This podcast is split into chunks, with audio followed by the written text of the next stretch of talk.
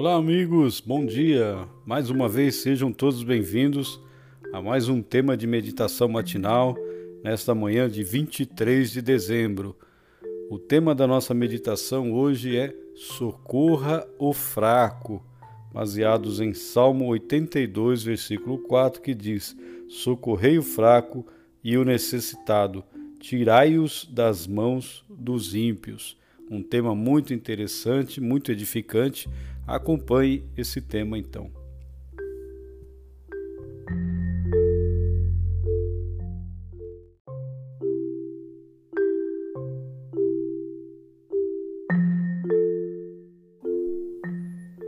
Aquela madrugada gelada de janeiro se tornaria inesquecível na minha vida.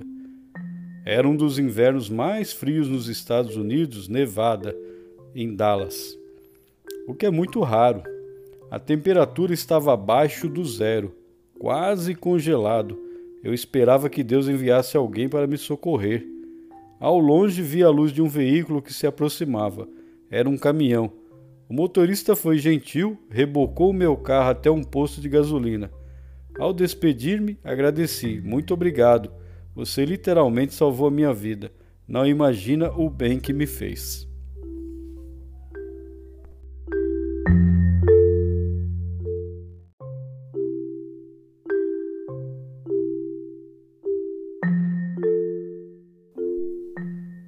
Bem a você? Nada, respondeu ele. Você não imagina o bem que isso fez para mim mesmo.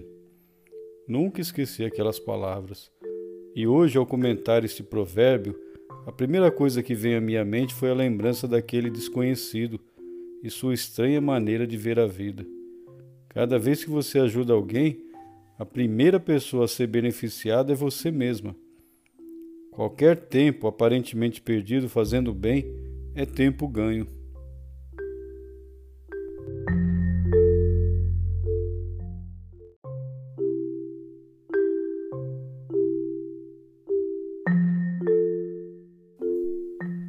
Quando Deus diz: socorrei o fraco e o necessitado, não está colocando diante de nós uma norma de bom comportamento. Está mostrando uma maneira de ser feliz. Fazer o bem traz paz ao coração. Muitos psicanalistas levam as pessoas a pensarem menos em si mesmas e mais em ajudar o próximo, como um meio de acalmar a ansiedade.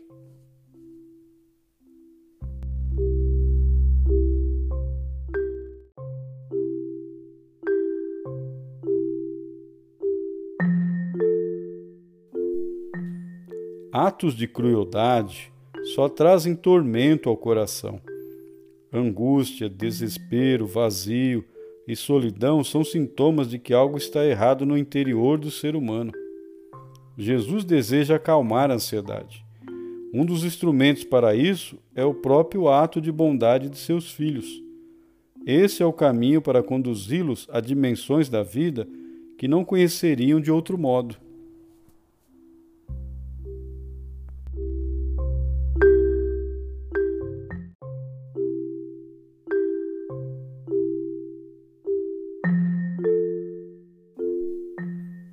Abra o coração a Jesus.